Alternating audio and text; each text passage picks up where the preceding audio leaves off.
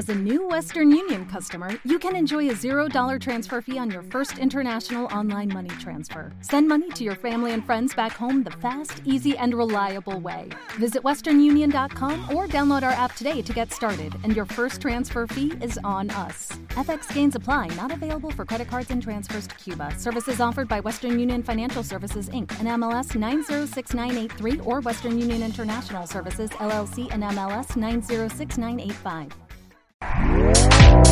Este podcast forma parte de Evox Originals. Disfruta de este avance. El más allá, ufología, arqueología imposible, encuentros cercanos a la muerte, esoterismo, misterios y ciencias de la frontera que nos llevarán a otra dimensión. A la luz de las velas y en la oscuridad de la noche, el candelabro nos ilumina y nos cubre de misterio.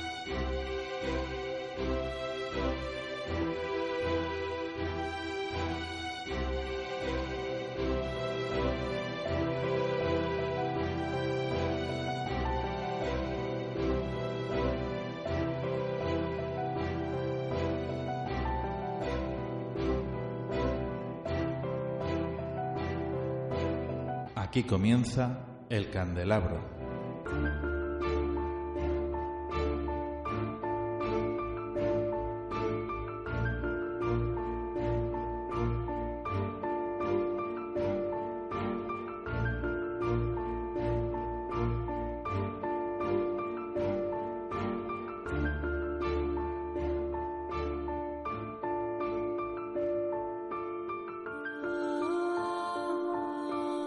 Queridos amigos, estimados oyentes, comenzamos aquí, esta noche, el candelabro.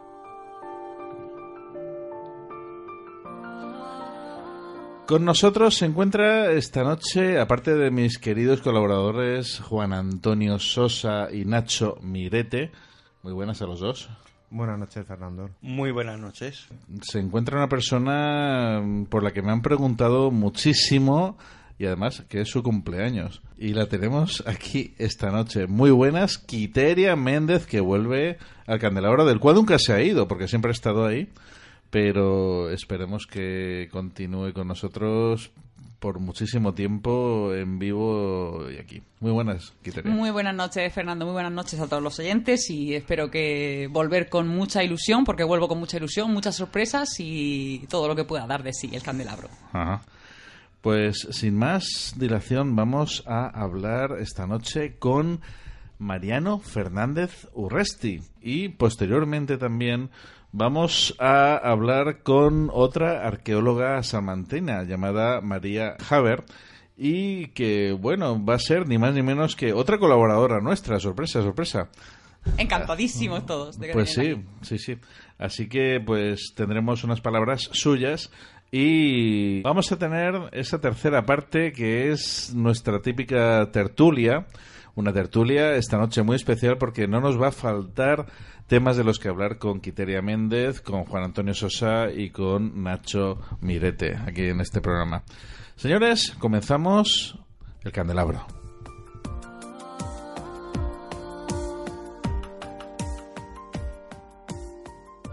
Esta noche nos acompaña el santanderino y viajero empedernido Mariano Fernández Urresti.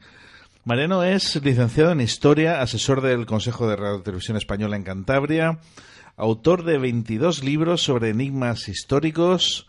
Eh, sobre todo, mm, veo que te gustan mucho los templarios, Mariano.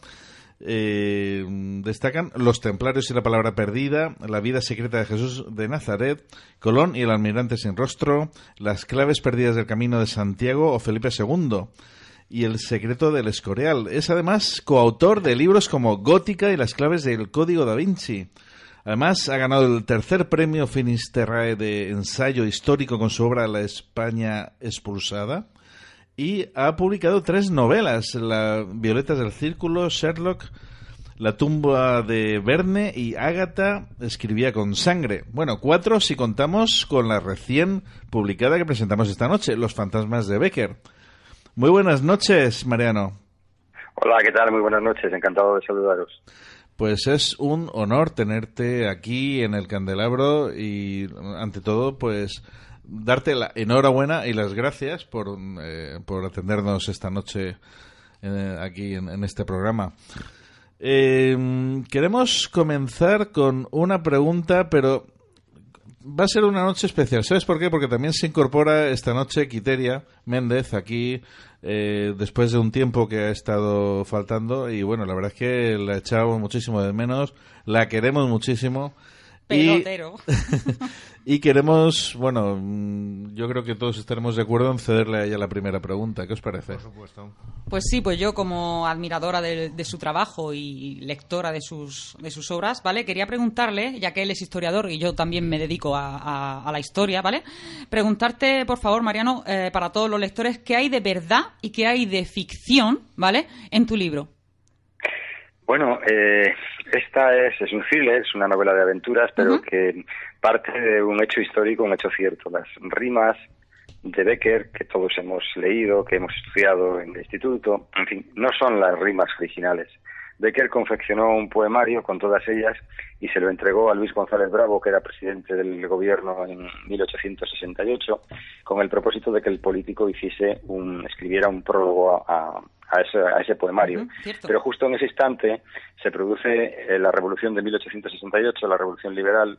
Los revolucionarios asaltan la casa de Luis González Bravo y queman buena parte de las cosas que había allí. Las rimas originales se pierden para siempre. La pregunta es cuánto costarían hoy en el mercado negro o en el blanco las rimas originales. ¿Habría alguien capaz de matar por ellas? Sin duda sí.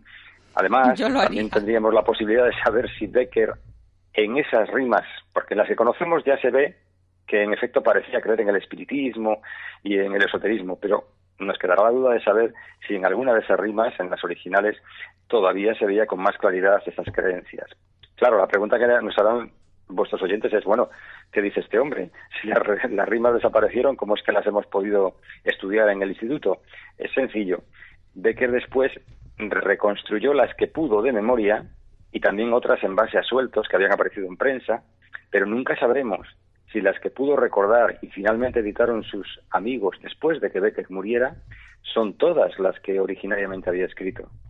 Bueno, de hecho, su, uno de sus eh, más cercanos amigos, el que reúne las rimas, lo que hace es eh, recopilar las de 1900, mi- perdón, 1859 que habían eh, estado apareciendo en, en periódicos como El Contemporáneo o el Museo, el Museo Universal, ¿vale? Y entonces esas rimas sí sabemos que son las originales. Lo que nunca sabremos es qué se hizo en realidad con esas, las que desaparecieron. ¿Desaparecieron? ¿Serían destruidas? ¿Serían robadas?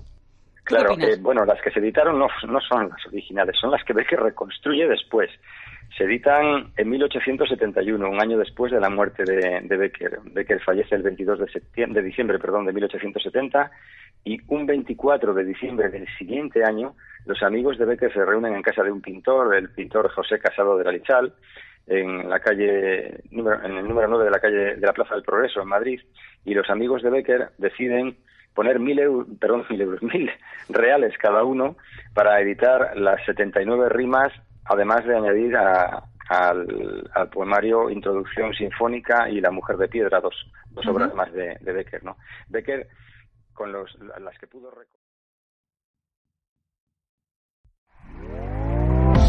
¿Te está gustando lo que escuchas?